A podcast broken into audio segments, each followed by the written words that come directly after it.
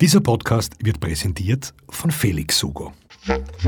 Gulasch kannst du immer essen, 24 Stunden am Tag. Das, was bei mir im Eiskasten immer drinnen ist, Wasser. ein Licht.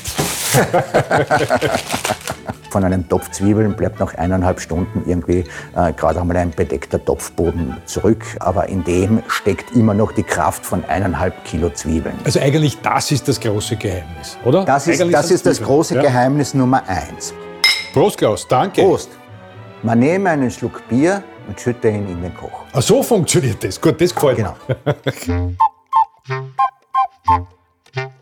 Servus zum Zuhören mit Harald Nachförg. Dieses Mal Das perfekte Gulasch. Hallo, liebe Leute. Heute gibt es einen ganz wunderbaren Podcast zum Thema Gulasch kochen. Gulasch ist eines meiner Lieblingsspeisen und der Klaus Kamolz hat mich heute zu sich eingeladen. Das ist gar nicht so leicht, weil man musste in den vierten Stock raufgehen. Aber endlich, ich habe es geschafft. Und jetzt freue ich mich sehr, dass wir beim Klausi sind. Und jetzt leite da mal an. Hallo! Hallo. Ich bin da, ich freue mich aufs Gulasch. Servus. Willkommen, hereinspaziert. Danke. Oder soll ich sagen, hereinspaziert. Herr, ja, heute gibt's Gulasch. Oh. Heute gibt es ein echtes Gulasch. Bitte komm weiter. Ich freue mich sehr, weil ich habe äh, schon gesagt, Gulasch ist eines meiner Lieblingsgerichte.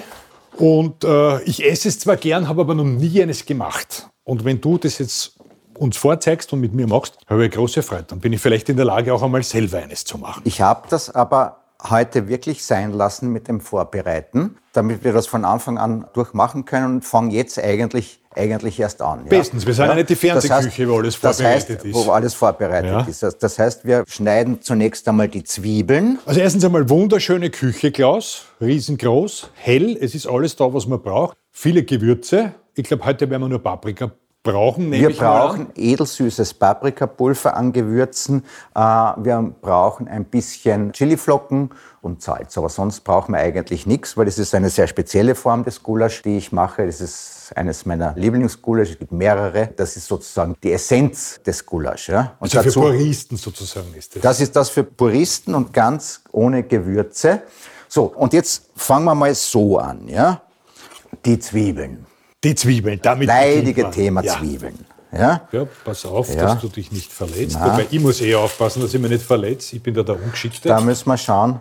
Das ist jetzt natürlich eine nicht ganz unheikle Geschichte, aber wir können uns gerne einmal auch darüber unterhalten, wie man die Zwiebeln am besten klein kriegt, ohne dass das große Heulen losgeht. Weil das ist eine besonders man nimmt einen Schluck Wasser in den Mund und dann schneidet man los. Und es passiert nichts. Stimmt? Das wird vielfach propagiert, das ist richtig. Ehrlich gesagt, ich habe es einmal ausprobiert und nicht lang durchgehalten, weil wenn man irgendwie ein Kilo oder eineinhalb Kilo Zwiebeln äh, mit geschlossenem Mund voller Wasser schneiden muss, dann ist das sehr anstrengend. Ja. Es gibt auch andere Empfehlungen. Mein Sohn hat das früher immer gemacht und hat ein riesengroßes Theater daraus gemacht, wenn ich ihn einmal dazu angehalten habe, ein bisschen in der Küche mitzuhelfen und ich irgendwas gekocht habe, was er halt gern gegessen hat, habe ich gesagt, schneidest du bitte die Zwiebeln. Ja. Das ist natürlich bestens. Ja, und da, da, musste man natürlich, da musste man natürlich dann die Taucherbrille hochholen gehen und dicht aufsetzen und, und, und also es hätte mich nicht gewundert, wenn er dann noch Flossen und Schnorchel genommen hätte,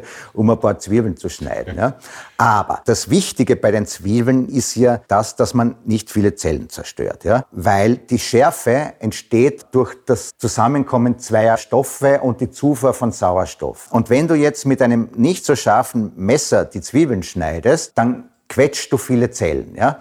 Wenn du aber ein super scharfes Messer hast, dann ziehst du das durch, zerstörst wesentlich weniger Zellen des Zwiebelkörpers und es entstehen auch weniger Dämpfe, die dir dann das, das, das Wasser in die Augen treiben. Das heißt, ich tue einmal irgendwie, ich habe da irgendwie so ein Schleifgerät und da ziehe ich einmal auf alle Fälle äh, mein Messer ein paar Mal durch.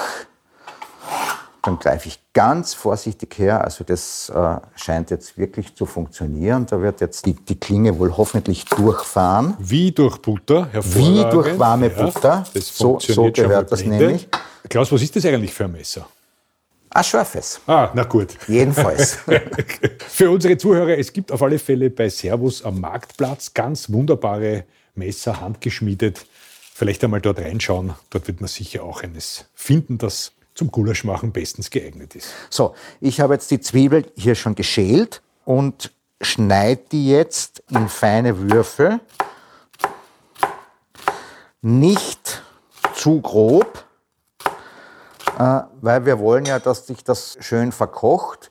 Äh, und vor allem beim echten Gulasch wird auf keinen Fall hineinpüriert. Da entsteht diese, diese sämige Zwiebelsauce von ganz allein, wo man allenfalls äh, mit dem Pürierstab ein bisschen nachhelfen darf. Das ist das Kolbsrahmgulasch. Ja? Mhm. Also da fährt man ein bisschen rein, aber das wird dann irgendwie zu so einer sämigen äh, Rahmsoße, die vielleicht noch ein bisschen Zitronenaroma hat und so äh, weitergekocht. Aber dieses Gulasch, das klassische Wiener Saftgulasch, das sollte eigentlich vor sich hin kochen und da tut man gar nichts außer Geduld haben und die richtige Temperatur wählen. Du glaubst, ich stehe da so nah bei dir, bei, dem, bei der Zwiebel und beim Messer, dass mir jetzt schon die Augen anfangen zu tränen. Kannst du mir vielleicht, das trinkt man ja zu einem, zu einem Gulasch, eigentlich ein Bier äh, kurz anbieten?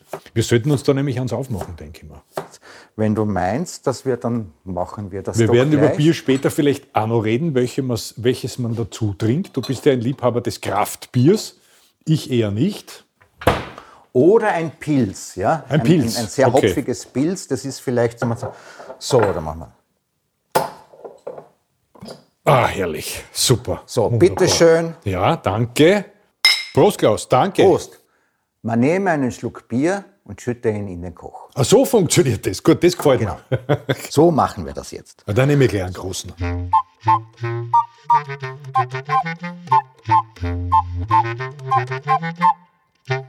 Mittlerweile geht das mit dem Zwiebelschneiden weiter. Darf man eigentlich einen Wein zum Gulasch trinken? Äh. Banausen machen das. Ich würde es nicht tun. Äh, Das ist für mich, obwohl ich irgendwie eigentlich zum Essen viel eher ein Weintrinker bin oder gegebenenfalls irgendwie tagsüber auch einen guten Obstsaft oder sowas irgendwie, aber ein Gulasch, weiß ich nicht, wird, wird kein Wein passen. Man könnte jetzt zum Beispiel überlegen, ob man einen guten Chardonnay oder was zu einem Kalbsrahmgulasch, ja? bringt. Ja, siehst Klaus, du bist der absolute Experte. Und frage ich ja, weil da gibt's ja immer Das könnte irgendwas. man machen, aber, aber das Na, wir bleiben beim Wiener Fälle. das machen wir auf alle Fälle mit einem Bier. So, ich habe jetzt die Zwiebeln gehackt. Das ist ein Kilo, das ist ein ordentlicher Haufen. Und jetzt fängt eine Prozedur an, die äh, bis zu eineinhalb Stunden dauern kann. Das heißt, du hast eh noch einen Schluck Bier. Ja, da, Äh, ich, hab da, ich hoffe, du hast bra- ein paar Flascheln noch da, damit wir ich habe das noch ein paar Flaschen sicher da. Die lange Und Wartezeit. jetzt suchen wir einmal meinen schönen Breter, weil in den rösten wir jetzt ganz langsam die Zwiebeln. Du, da tatzt jetzt dein Hund herein, der, glaube ich, hat das irgendwie mitgekriegt, dass wir Gulasch machen und äh, Der riecht es schon, Und ja. riecht es aber es schon, sind ja, nicht die Zwiebeln. So. Etwas Öl. ja, das finde ich auch gut, du hast das Öl Der auch Herd. in einer Bierflasche, so wie ich, ja, Genau. zu Hause. Da muss man dann immer aufpassen, dass man dann nicht Olivenöl zum Gulasch trinkt. Da muss man aufpassen, ja. ja.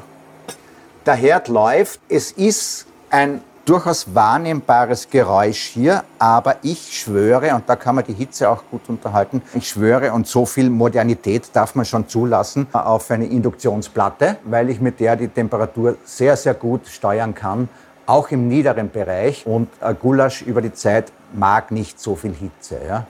Das Erstaunliche äh, ist ja daran, dass aus diesem Berg von Zwiebeln zum Schluss ein süßlich duftender, hellbrauner, Zwie ein hellbraunes Zwiebelmus entsteht, das herrlich duftet, das sämtliche Schärfe verloren hat und dem, dem Gulasch auch diesen ganz typischen puristischen Geschmack gibt. Du sagst zum Schluss, das heißt, wie lange muss man da drauf warten? Das dauert jetzt ungefähr eineinhalb Stunden. Bis das eingekocht, bis die Zwiebeln bis- bis die sozusagen... Zwiebeln ah, eingekocht okay, sind, okay, ja. okay. Ja, da könntest du in der Zwischenzeit aber ganz kurz vielleicht die Geschichte des Gulaschs erzählen. Gulasch heißt ja, so viel ich weiß, Hirte. Das ursprüngliche Gulasch im Mittelalter hatte ja nichts mit dem zu tun, was wir heute als Gulasch bezeichnen. Ja? Weil wie du richtig sagst, also Gulasch bedeutet ja eigentlich der Rinderhirte. Ja? Und so wurde das übertragen auf, dieses, auf sein Kesselfleisch, das dann auf den Weiden in den, in den magyarischen Steppen irgendwie zubereitet wurde über offenem Feuer. Die haben ja im Freien geschlafen. Da gab es eben noch kein Paprika. Paprika kam erst äh, im 17. Jahrhundert auch in den ungarischen Raum, in die, in die pannonische Tiefebene. Und das war am Anfang, also die erste Bezeichnung des Paprika war der türkische Pfeffer. Und das Lustige dabei ist ja, dass der Paprika im Vergleich zum echten Pfeffer, der ja aus exotischen Ländern importiert wurde, über die ganze Seidenstraße und Marco Polo und von allen möglichen Quellen,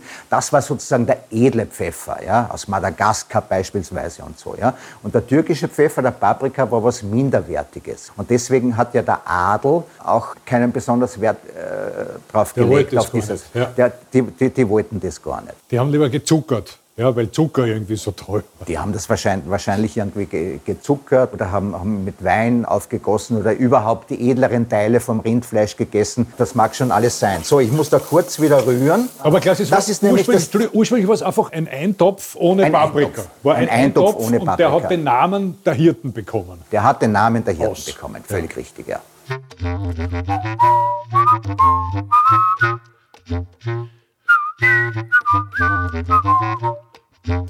Das Lustige war ja, diese frühen Formen vom Gulasch, die wurden ja dann plötzlich irgendwie von den ungarischen Fürsten, von den sogenannten Magnaten eingesetzt, um sich abzugrenzen vom Wiener Hof, ja, äh, zur Zeit Josefs II. und so, ja, und haben dann begonnen, irgendwie auf sehr nationalistische Art ihr Gulasch als, als Nationalgericht zu etablieren, in der Hoffnung, das würde den Wienern missfallen. Es ist aber leider Gottes das Gegenteil passiert und die Wiener haben sich in diese Form des Gulasch aus Ungarn verliebt. Ja? Und so hat das Gulasch ja dann erst begonnen, seinen Siegeszug irgendwie durch ganz Europa vor allem, teilweise auch in andere Kontinente anzutreten. Man muss ja auch sagen, irgendwie diese frühen Formen des Gulasch bis so in die Mitte des 19. Jahrhunderts, das war ja alles wirklich sehr, sehr scharf. Ja? Und das war richtig so feurig und hatte mit dem Klischee zu tun. Und das ein Gulasch irgendwie auch milder schmecken kann, mit edelsüßem Paprikapulver gemacht, obwohl man ein bisschen Scharfes dazugeben kann, je nach Geschmack und so, weil eine gewisse Pikanz will man dann, will man dann ja schon haben. Ja.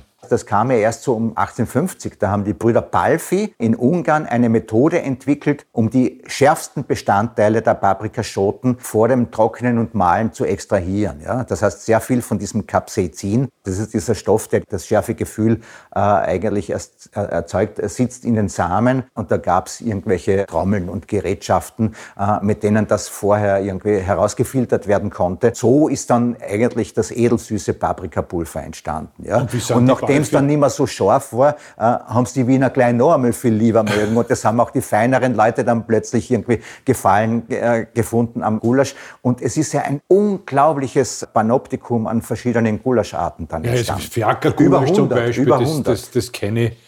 Schmeckt mir aber nicht so sehr, weil da ist mir zu viel drauf. Ich will ein Gulasch eher pur haben, so wie du das jetzt machst, aber nicht mit Gurkerl und äh, Spiegelei, das ist mir zu viel. Naja, das ist aber noch gar nichts mit Gurke und Spiegelei, weil da gibt es ja ganz, ganz viele verschiedene äh, Arten von Gulasch. Du kannst ja einen Gulasch machen, auch mit Wurzelgemüse. Es gibt ja auch eben Gulasch mit Pilzen und mit Kartoffeln, mit, mit Gänseleber dazu auch noch. Also die gibt es alle möglichen Formen. Mhm. Sehr beliebt war ja auch bestimmte Gulasche nach Adeligen zu benennen. Es gab äh, ein Andraschi-Gulasch und ein Stefanie-Gulasch und ein Admiral Tegethoff-Gulasch und ein Esterhazy-Gulasch. Also alles Mögliche gab es da. Ja. Je nach dem Detail, das dann halt mit dem Gulasch gekocht wurde, dass man einfach nur drauf gelegt hat, hat es dann anders geheißen. Oder eben auch das Gulasch mit Kraut. Die bekannteste Form ist ja dann das Segediner Krautfleisch oder auch Segediner Gulasch genannt. Und wenn man es ganz genau nimmt, ist ja das Paprikahändel auch eine Art des Gulasch. Ja, ja,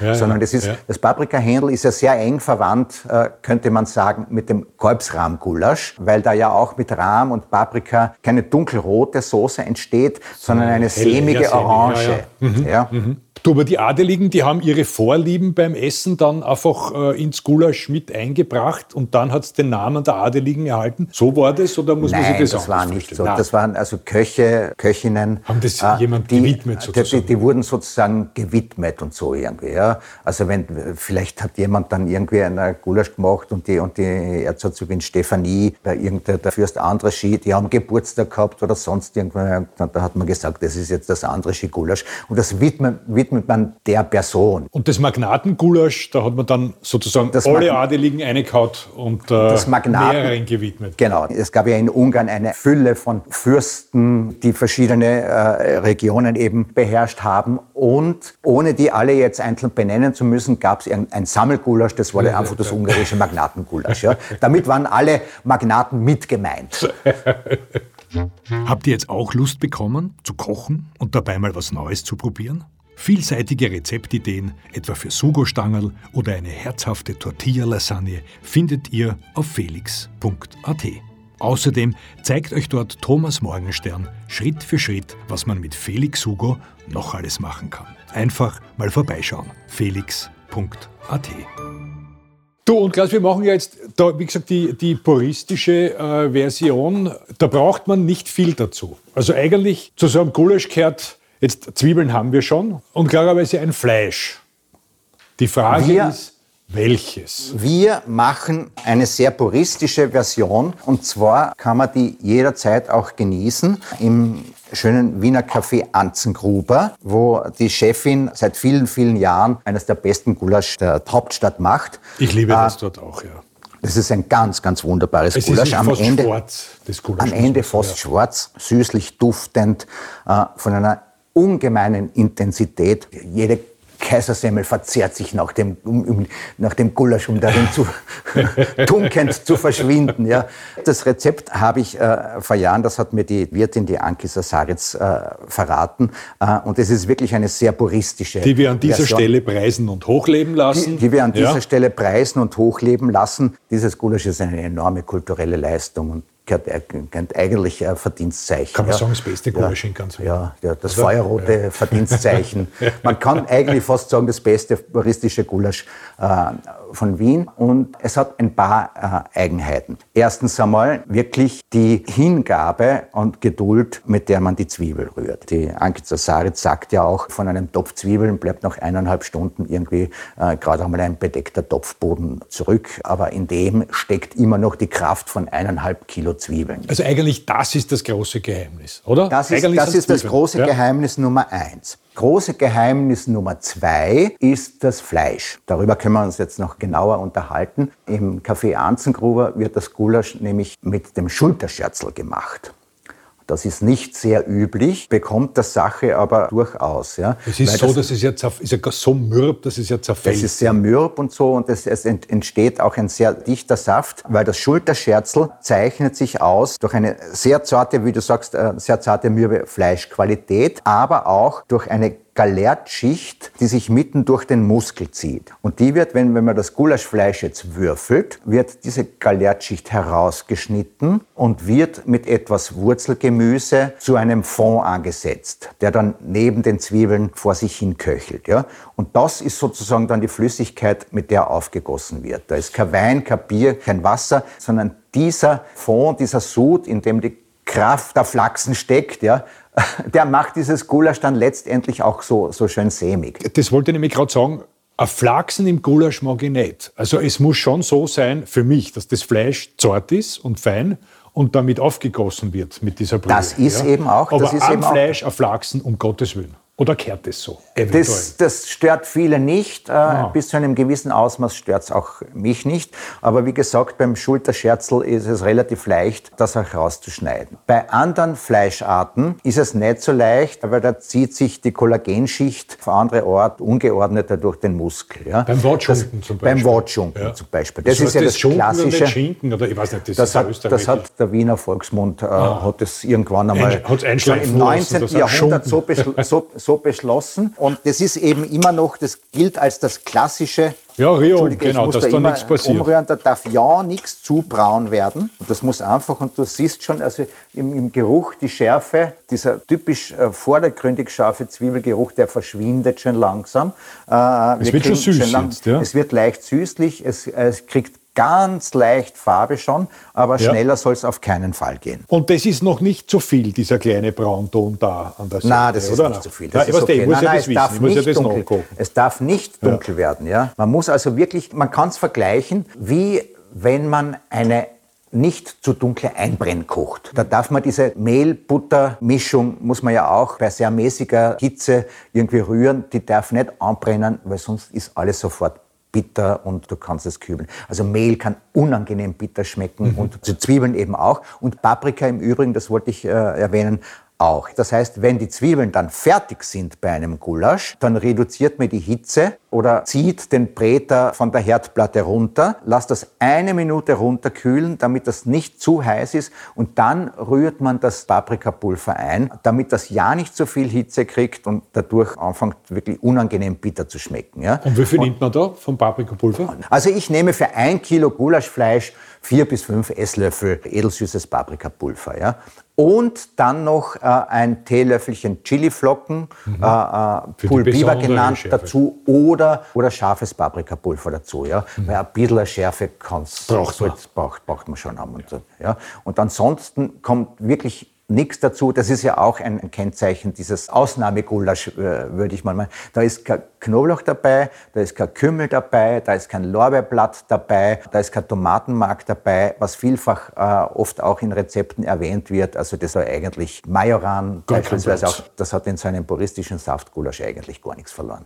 Warum schmeckt der Gulasch besser, wenn man es einmal aufwärmt? Oder zweimal? Ich glaube, weil es reift. Also ich habe jetzt da keine äh, molekularbiologische, molekularbiologische Erklärung. Ich glaube, weil es einfach reift, ja? weil die Aromen alle durchziehen, weil das alles irgendwie harmonischer und homogener aromatisiert wird. Man kann sagen, warum schmeckt ein Erdäpfelsalat viel besser, wenn er zwei, drei Stunden nach dem Fertigmarinieren ja, ja noch durchziehen darf. Ja. Und so ist es bei vielen Sachen. Es gibt einfach eine Gruppe von Speisen, die durch das Aufwärmen enorm gewinnen. Ja. Bevor wir uns jetzt weiter dem Fleisch widmen, was nimmst du jetzt? Also du hast ja gesagt, du nimmst jetzt eben nicht den Watschunken, sondern du sondern das Schulterscherzel. Das, Schulterscherzel. Äh, das klassische Fleisch für, für, das Gulasch war seit jeher eigentlich immer der Watschinken, beziehungsweise in Wien Watschunken. Bei dem ist es jetzt nicht ganz so leicht, den flachsigen Teil rauszuschneiden. Ich würde aber trotzdem meinen, wenn man das behutsam und lang und bei nicht zu aggressiver Hitze irgendwie gart, dann schmeckt das alles sehr weich und sämig. Und diese Konsistenz dieser Kollagenschicht, die geht dann letztendlich auch in den ganzen Gulaschsaft über. Ja? Also das passt schon. Ja?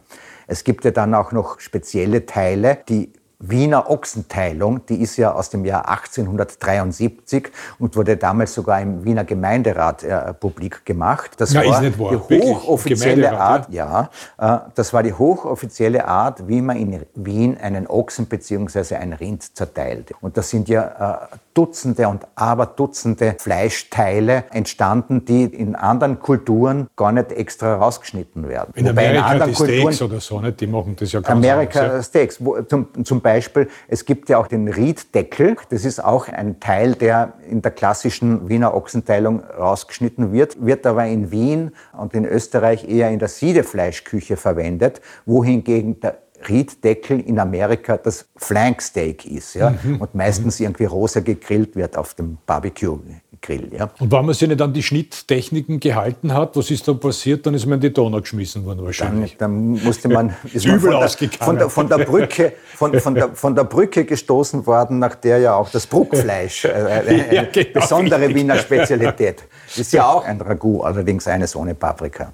Und neben dem Watschunken gibt es ja dann auch noch andere Teile, die für das Gulasch herangezogen wurden. Da ist ja zum Beispiel das Geschnatter das Gschn oder Gschnotter, ja, wie, man in Wien, wie man in Wien gesagt hat, ein besonders äh, dem, dem Watschinken auch ähnlicher Teil, sehr mürb, sehr gut geeignet für Gulasch. Und das Gschnotter äh, hat ja in dem Fall nichts damit zu tun, dem Geschnatter von Gänsen oder so oder, oder dem Geschnatter von Kühen auf der Weide, sondern das bezieht sich auf Geschnetzeltes, also Kleingeschnittenes. Das heißt, das Gschnotter war immer schon ein Ragoutfleisch. Wie du weißt, habe ich ja in jungen Jahren einmal bei der Fleischer Zeitung gearbeitet. Große und, äh, Leitartikel, ich kann nicht Ja, erinnern. das war eine wunderbare Zeit. Und da hat mir ein Fleischer immer mal erzählt, irgendwas geschnatter mit Ludel. Ja. Nämlich Ludel auch noch. Und ich habe keine Ahnung gehabt, was das ist, was das soll und haben wir gedacht, der will mich irgendwie äh, Das segieren. ist ein kleines. Gibt's aber. Es gibt dieses Stück wie so viele andere spezielle winzige Stücke auch, aber ich habe da auch irgendwie mich erkundigt und so es lässt sich eigentlich nicht mehr wirklich nachvollziehen.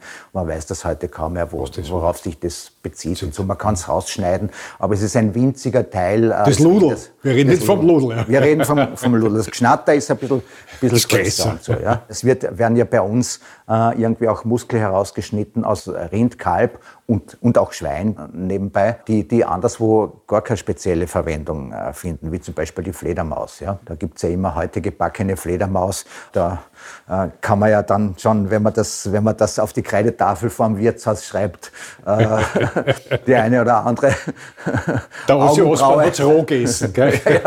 die Fledermaus.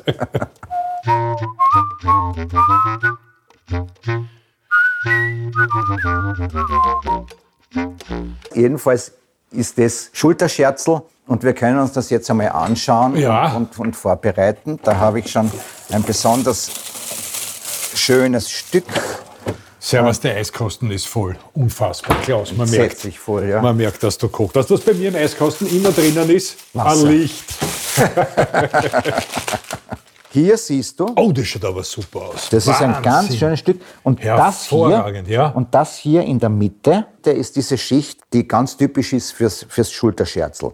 Und die schneiden wir dann raus und setzen sie mit ein bisschen Wasser, Pfeffer und, und Wurzelgemüse extra an. Das schaut ja hervorragend. Mir rennt jetzt schon das, läuft das Wasser im Mund zusammen. Und das ist es, oder? Oder gibt es eine Beilage? Oder wie schaut es überhaupt aus bei dem naja. klassischen, puristischen Gulasch, das wir da jetzt machen? Beim klassischen du, ich tue ja nichts, ich schaue ja nur zu. Was isst man da dazu? Naja, äh, ein Semmel, ein oder? Semmel. Eine echte, gute, krachende Wiener Kaisersemmel. Handgemacht. Handgemacht im Idealfall natürlich. Das ja. spürt man. Man das so spürt man. Gutes Vor allem man sieht es auch, man sieht es auch, ja, man sieht es auch. Handgemachte Semmeln haben immer äh, einen Zipfel, der dann ein bisschen raussteht, weil die letzte Schicht Teig, die faltet man über den Daumen, dann zieht man den Daumen raus und da bleibt irgendwie das Spitzel dran. Und dieses Spitzel entsteht eben nicht, wenn bei der Manufaktur der Semmel kein Daumen im Spiel ist. Du, Klaus, und äh, man kann aber vielleicht auch, weiß ich nicht, Semmelknödel dazu machen oder, oder sind das dann halt diese ganzen Unterarten, die es gibt?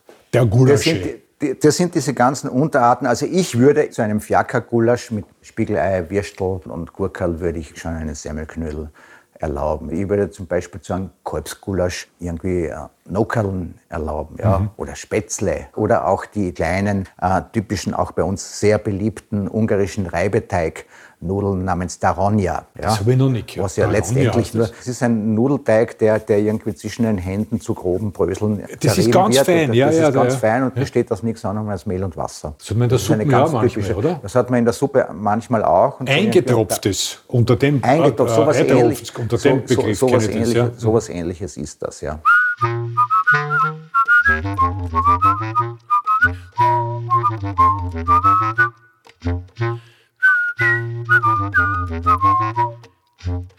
Klaus, abgesehen jetzt vom Anzen Gruber oder, oder von dir da in der Küche oder vom Alt Wien, weil dort finde ich, ist das Gulasch auch sehr gut. Wo muss ich hin, um das beste Gulasch zu bekommen? Muss ich eigentlich nach Ungarn fahren, oder? Naja, Ganz so einfach ist das nicht. Irgendwie, du wirst in Ungarn wahrscheinlich irgendwie äh, sehr gute Speisen, mit, die mit Paprika, mehr oder weniger viel Paprika gewürzt sind, finden. Aber eigentlich ist es was ganz was anderes dort, das Gulasch. Ja? Sondern das, das, das Gulasch, das wir kennen, ist eigentlich in Wien entstanden, im altösterreichischen Teil der Monarchie und die Ungarn haben was ganz was anderes daraus gemacht. Die Paprika-Qualitäten und so irgendwie, die, die, die sehen das alles ein bisschen anders und die Konsistenzen sind auch andere. Ja. Es gibt ja in der Geschichte einen Gastrosophen, einen sehr belesenen Mann, äh, das war der Josef Wexberg, das war ein großer Essayist, der, der viel über die altösterreichische Küche geschrieben hat und der hat eben auch sich äh, unterhalten noch mit dem alten Karoli Gundel. Das der die Gundel-Palatschinke erfunden der, der, der die Gundel-Palatschinke erfunden erfunden hat, genau. Und der eben auch das damals in Ungarn berühmteste Restaurant gleich neben dem Zoo geführt hat. Der war auch ein kulinarisch sehr versierter Mann. Und da schreibt der Wexberg, der zitiert den Karoli Gundel und der sagt ja, heute verwenden wir beim Kochen Paprikasorten, die etwas süßlich sind und eher pikant als scharf, jedenfalls viel milder als Cayennepfeffer oder Curry. Guter Paprika hat einen bestimmten Zuckergehalt. Er darf nicht überhitzt werden, da der darin enthaltene Zucker sich sonst schnell in Karamell verwandelt und sowohl Farbe wie Geschmack des Gerichts beeinträchtigt. Mhm. Und dann schreibt er noch weiter, und das ist ja nämlich der Unterschied, die meisten Ausländer bezeichnen jedes Gericht, das Paprika enthält, als Gulasch. Wir Ungarn hingegen kennen vier verschiedene Paprikagerichte. Gulasch, Börkölt, Dokani und Paprikasch. Ah, okay. Das sind alles verschiedene. Und das, das Gulasch, das wir hier als Wiener Saft Gulasch zubereiten, anders geschrieben, ist in Ungarn ja eher eine Gulaschsuppe. Und das äh, Paprikasch, das in Ungarn auch zu den Gulasch, zur Familie der, der Gulasche gehört, das wäre sozusagen bei uns das, das Paprikahändel. Ach so schaut das ja. aus. Okay. Also so ein dunkel sämiges Soft-Gulasch kennen die Ungarn eigentlich gar nicht. Und die Gulaschkanone, das ist jetzt was ganz was anderes, aber das fällt mir jetzt irgendwie gerade ein. Äh, Gulaschkanone, diese Feldküche sozusagen, heißt nach dem Gulasch, weil es viel Gulasch dort gibt. Die, Gulasch, die, Gulaschkanone, die Gulaschkanone heißt eigentlich seit dem Ersten Weltkrieg so, war ursprünglich eine Feldküche und die Ähnlichkeiten zur Kanone sind eben die, dass das Ganze, um transportiert werden zu können, wie eine Kanone von Pferden oder, oder das Ofenreal war das eigentlich, oder? Ja, äh, nachgezogen wurde. Und, und es gab ein Ofenrohr, das man wenn, man, wenn man die Feldküche bedient hat, nach oben geklappt hat. Für den Transport aber wurde es so nach rückwärts geklappt und wie dadurch, und dadurch ja. hat das Ofenrohr ausgeschaut wie ein Kanonenrohr. Und so ist der Name Gulaschkanone entstanden. Jetzt haben wir das auch geklärt.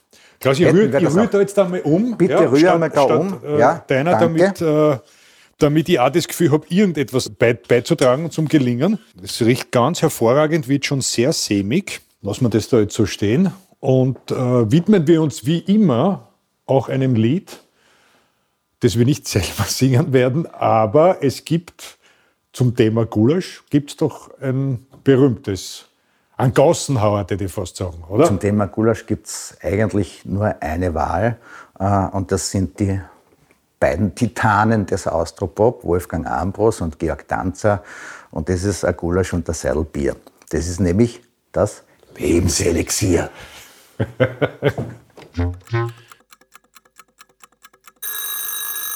so, eineinhalb Stunden sind um und wir haben jetzt eine herrliche das schaut perfekt hellbraune aus. Masse, sehr sämig, zu der ich jetzt irgendwie das Paprikapulver dazugebe.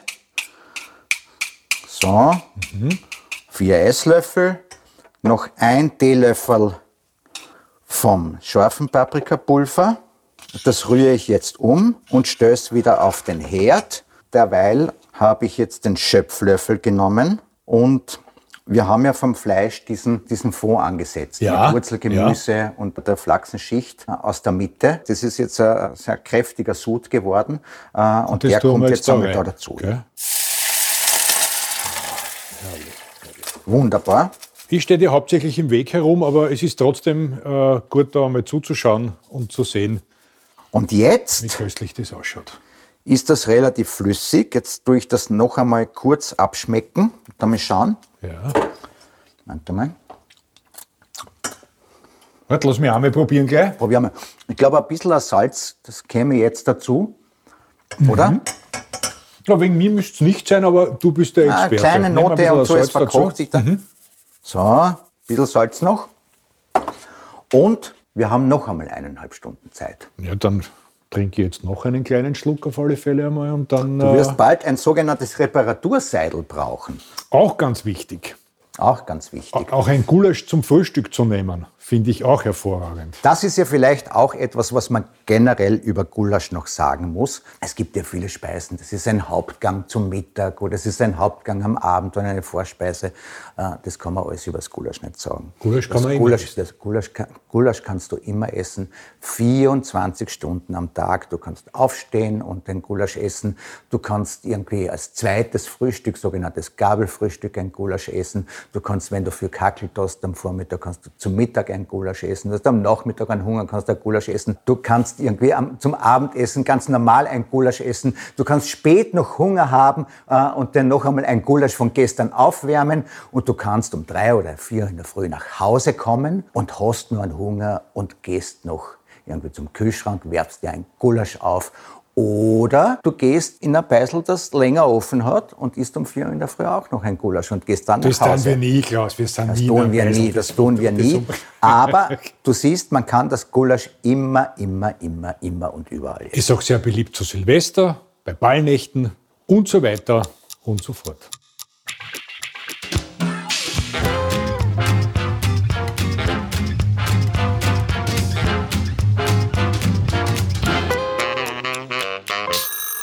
So, Harald, das schaut gut aus. Klaus, es ist fantastisch geworden. Ich, freue mich glaube- dass wir das jetzt essen werden. Vom Geruch her dürfte es Es ziemlich ist nicht nur vom Ordnung Geruch her, sein. es ist auch, wie das ausschaut. Das ist ganz ja, fantastisch. es ist, wie gesagt, Und es ist auch dunkel geworden. Und wenn dann, fast schwarz. Ja, herrlich, herrlich. Ich komme morgen übrigens noch einmal in der Früh, Klaus, und dann werden wir das noch einmal aufwärmen. Ja, also du hast mir jetzt ein bisschen an der Backe. Vielleicht komme ich dreimal jetzt. Die Frage ist, ob noch was da sein wird. Das ist natürlich eine andere Frage, da hast du vollkommen recht. So, wo haben wir die So. Geschirr laut? Da machen wir auf. So, nehmen wir mal einen Schöpflöffel. Dann Dankeschön. Körperl noch. Und mit, natürlich hast du Handsemmeln. den Handsemmeln, Das sieht man ja am Zipferl. ja, dann würde ich mal sagen, Guten Appetit, lieber Klaus. Herzlichen guten Dank. Appetit und zum Wohl. Danke, dass ich kommen durfte. Und danke fürs Zuhören. Das war Kochen mit Klaus heute. Herzlichen Dank, dass du mir sowas ganz Großartiges zubereitet hast. Ich verabschiede mich. Danke fürs Zuhören. Bis zum nächsten Mal, liebe Leute.